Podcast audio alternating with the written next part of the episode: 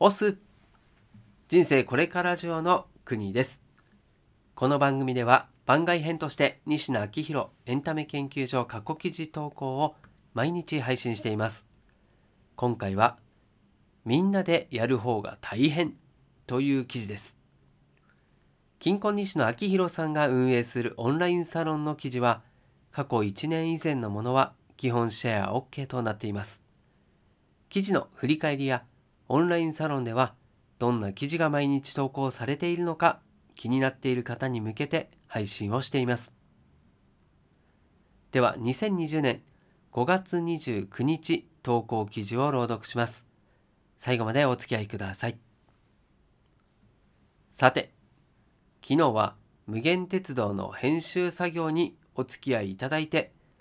ありがとうございました。昨日の記事を読まれていない方は先にそっちを読んでね。昨日の編集作業を受けていくつか整理共有しておきたいことがあるので今日はそんな話をしたいと思います。みんなでやる方が大変。今朝のブログにも書かせてもらいましたがぶっちゃけて話すと編集作業は僕と担当編集者の袖山さんの2人でやった方が早かったりします。これは皆さんの文章能力にケチをつけているわけではなくて一応僕も袖山さんも文章で飯を食っている人でおそらく国内トップレベルでうまくいっている人だと思います。加えてストーリーの背景やお互いの癖過去これは後で話します。も分かっているので、こう来たらこうだよねというあうんの呼吸で作業を進めることができたりします。それでも僕はみんなと作った方がいいと思っています。宣伝や二次利用といった先々かっこ作品完成後の展開でお客さんを巻き込むことになると思うのですがその時お客さんからすると他人が完成させた作品よりも自分が制作に参加した作品の方が楽しいからです。作業が楽しければ楽しいほどパフォーマンスが大きくなるので昨日はその種を植える作業です。これは結果を最大化するにはどこにコストをかけるべきかという話でべらぼうに時給が高い西野の生産活動が1日から2日止まろうが昨日のような時間もはや儀式を挟んだ方がいいと思います。これは僕の絵本に限った話ではなくてあらゆるサービスに転用できる話だと思います。少々手間がかかろうがコストがかかろうが共に育てることになる子供の出産に立ち会ってもらった方がいいと思います。そこでかけたコストは後で必ず回収できるのでお釣りが出るほど。絵本編集のルールと西野の癖を共有しておきます。昨日のコメント欄に皆様から送られてきた膨大な提案は全て読ませていただきました。それぞれに個性があって本当に面白かったしとっても勉強になりました。忙しい中、お時間を割いてくださってありがとうございました。おそらく、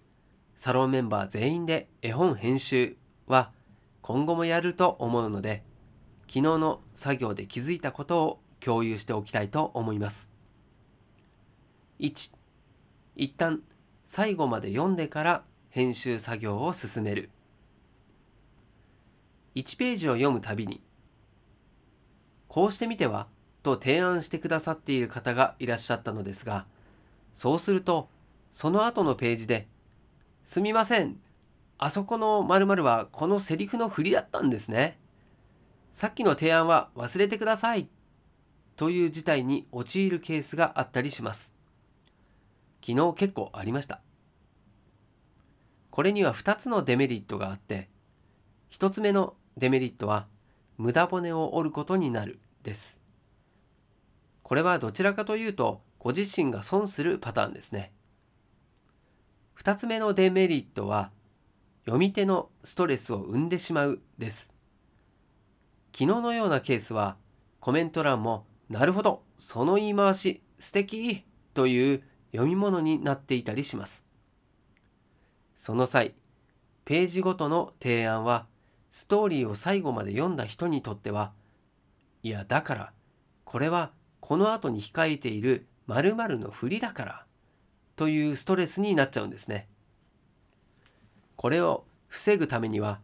一旦最後まで読んでから編集作業を進めるのがいい。過去みんなが楽しめると思います。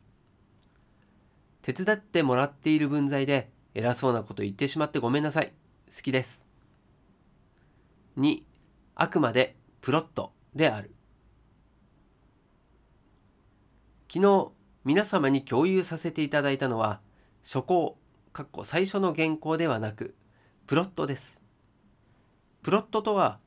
ここはこの感じでいこうと思ってますというざっくりとした説明書ですね。舞台で言うと立ち位置やセット位置をスタッフに指示するバミリテープのようなもので本番では外す過去お客さんには見えないようにするんです。これを初稿として捉えていた方が昨日は4割ぐらい、4割ぐらいいて、例えば、セリフの最後のカッコ笑いは外した方がいいと思います。なんかネットの文章っぽくなっちゃう。という指摘があったりしました。かっこ笑い。まさかまさか、かっこ笑いを絵本の中に入れるつもりはなくて、このキャラクターはここで笑いますという指示です。もっと言うと、笑ったことを伝えたいのですが、何かいい表現ありませんかねというお願いだったりします。微妙なニュアンスですが、プロットは世には出さない前提で書かれているものです。なので、誤字脱字の指摘もいらなかったりします。そもそも表に出す文章ではないので。この辺のプロットの役割を共有しておくと余計なズレが減ってもっともっと楽しくなると思います。好きです。3. そもそも絵本である。昨日は結構な割合で絵本ということを忘れちゃう人がいました。昨日添付した画像はもちろんイメージ画像で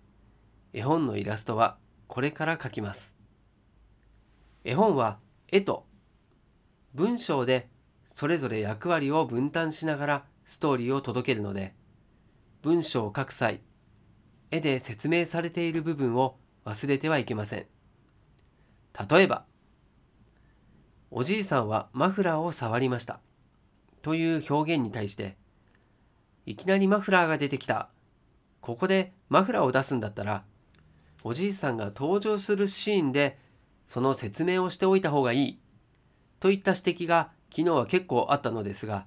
おじいさんがマフラーをしていることはすでに絵で説明されているんですね。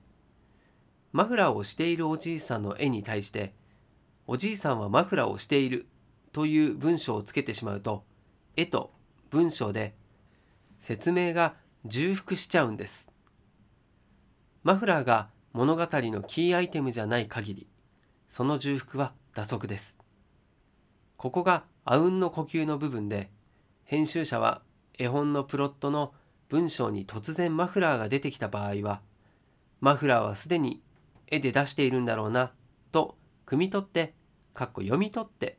作業を進めたりします。好きです。まとめ。本来こういう作業、勉強は制作者だけで行うものなのですが、これをみんなでやって、究極、西野がこう来たらこう返す。この場合、西野は〇〇を求めているからこうが、サロンメンバー全員でやれるようになったら面白そうなので、数ヶ月に一度くらい、昨日のような作業を挟んでいきたいと思います。改めて、昨日は編集作業に参加してくださってありがとうございました。明日からはいつもの投稿に戻ります。現場からは以上です。はい、ということで以上となります。復習すると絵本編集のルール。1一旦最後まで読んでから編集作業を進める。2あくまでプロットである。3そもそも絵本である。ですね。編集する時の心構えというか